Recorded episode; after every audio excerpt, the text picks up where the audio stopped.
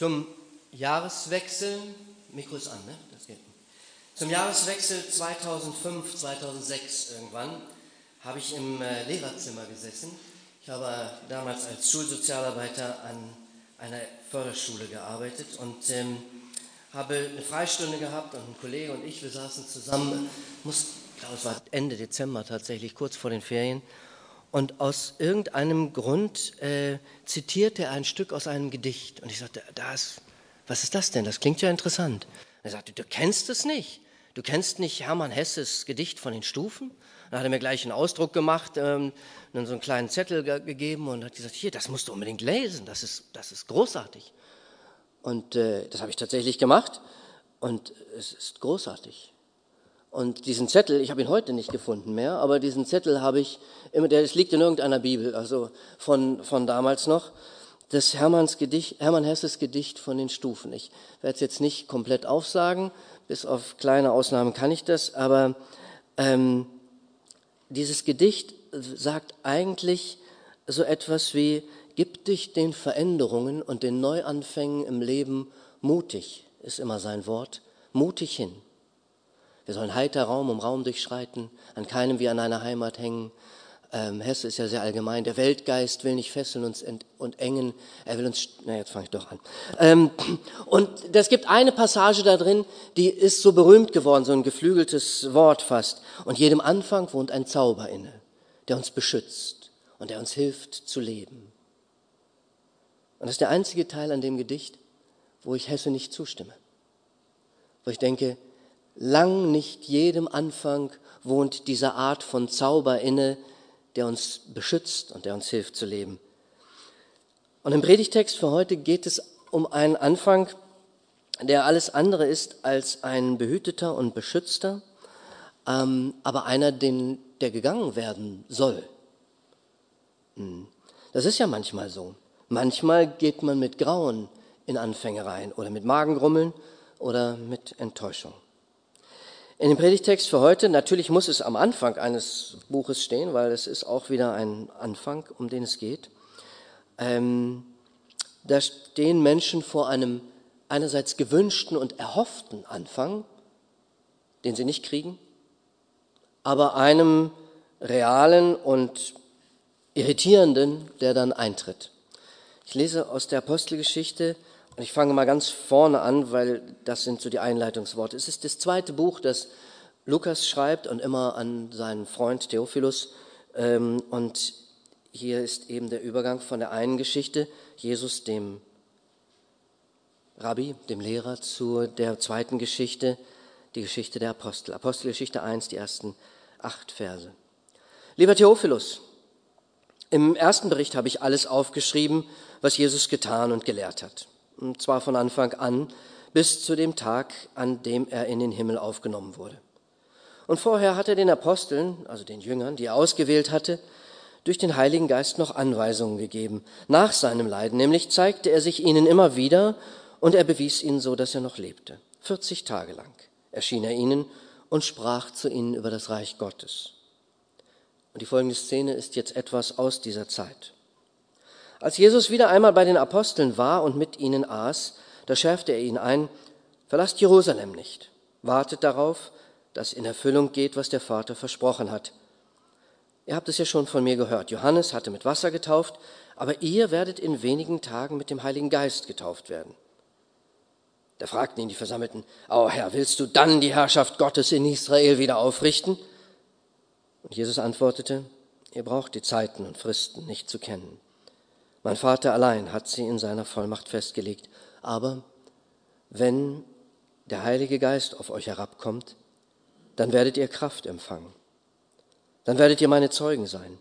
In Jerusalem, in ganz Judäa, in Samarien und bis an das Ende der Erde. Eine kleine Gruppe Menschen sitzt zusammen, Jesus mit seinen Jüngern das letzte Gespräch, das sie miteinander führen, Auge in Auge. Dass danach Himmelfahrt kommt, das wissen diese Leute ja noch nicht. Es ist einfach dieses eine Gespräch. Und die Jünger äh, sind unheimlich bewegt. Ich meine, was haben die auch erlebt? der Mann, dem sie schon als, das war ja das erste Buch, Lukas Evangelium, dem sie gefolgt sind, der Rabbi, der Lehrer, der Wunderheiler, ist auf einmal, na, der ist nicht mal gehalten vom Tod. Ihre Hoffnungen sind gigantisch. Die gehen, sind, die gehen durch die Decke. Und dieser Satz ist, ah, wirst du jetzt das Reich für Israel wieder aufrichten? Immer noch, nach Jahren, die sie unterwegs sind, sogar noch nach der Auferstehung, sagen diese Jungs, pass mal auf, jetzt wird's militärisch. Du der König, wir, du, wir links und rechts von dir, du voran und wir räumen hier richtig auf. Nun, dich kann nichts stoppen. Jesus, Juhu.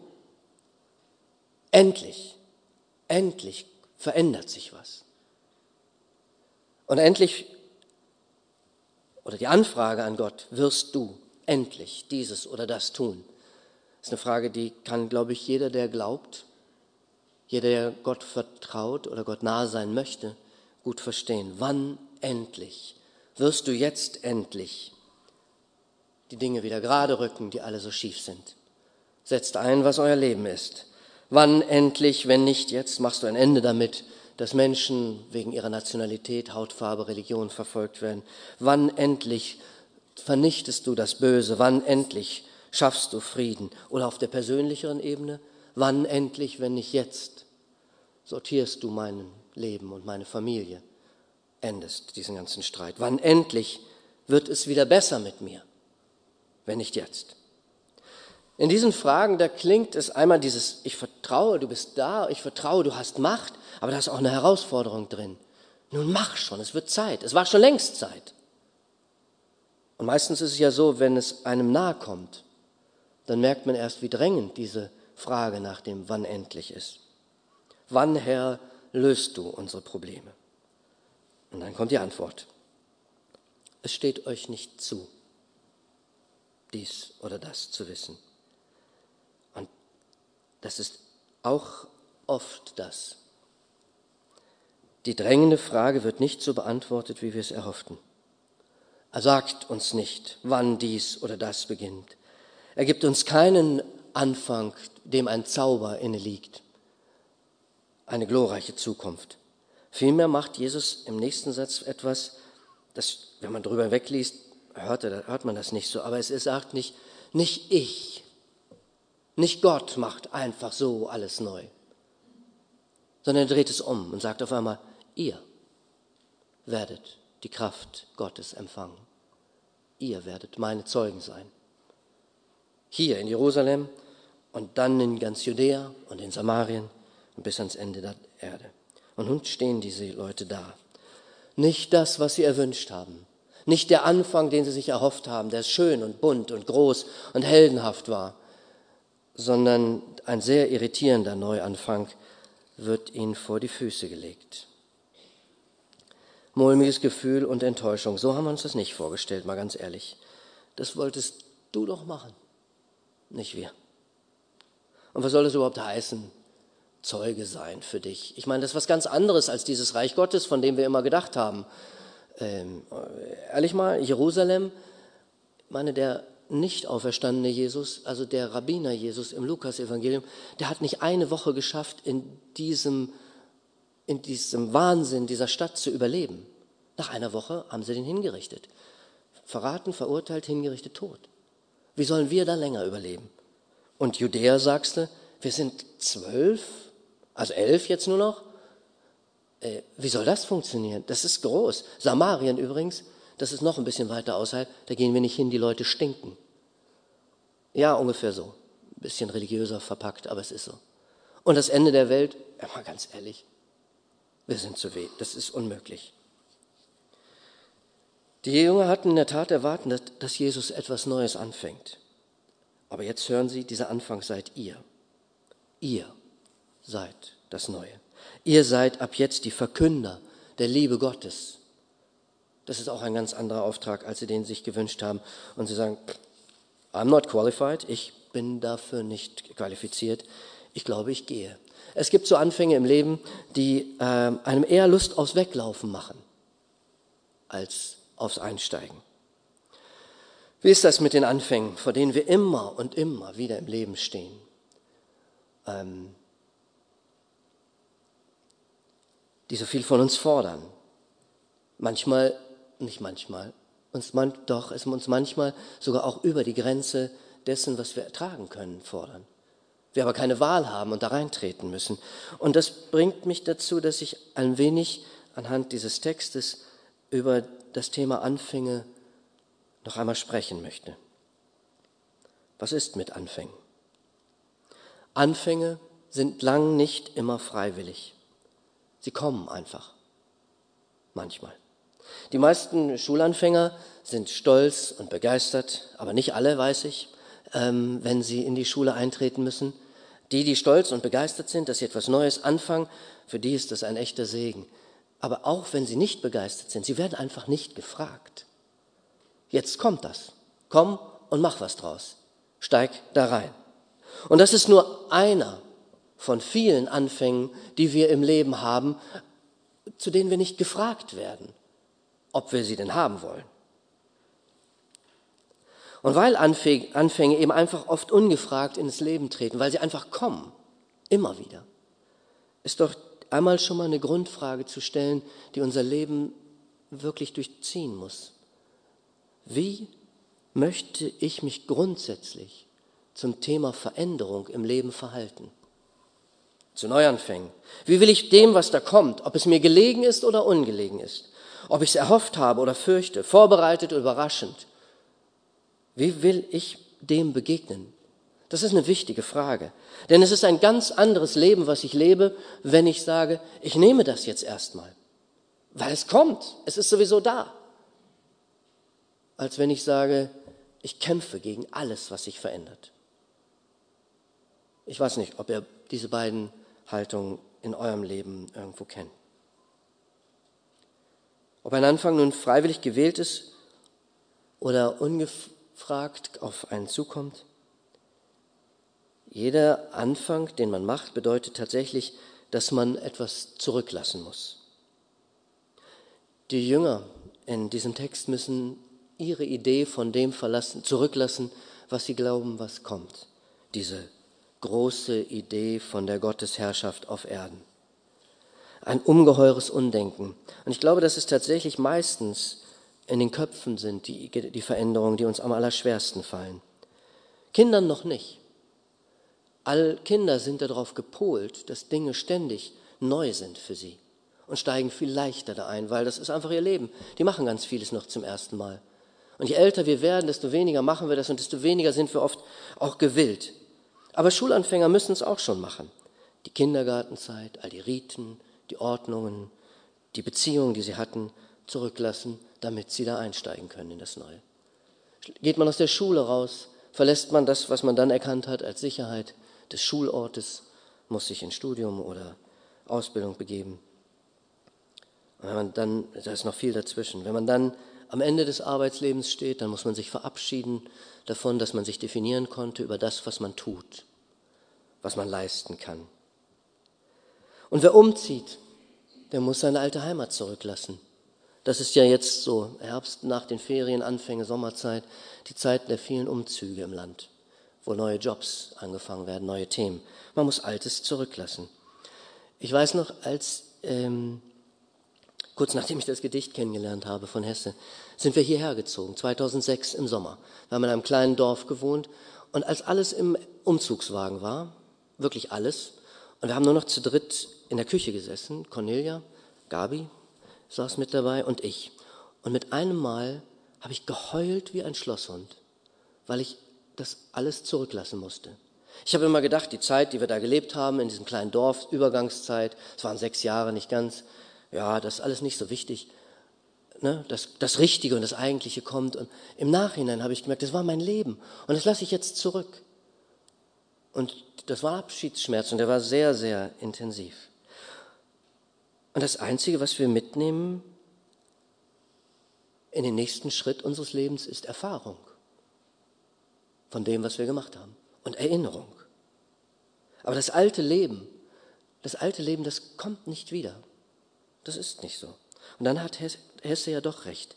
Wir sollen an keinem Lebensraum wie an einer Heimat hängen, sondern mutig alle Räume, die sich uns neu öffnen, durchschreiten und dann das Alte zurücklassen. Ich glaube, das Abschied nehmen, das Zurücklassen, den Anfang neu zu wagen, das gelingt nicht von einem auf den anderen Tag.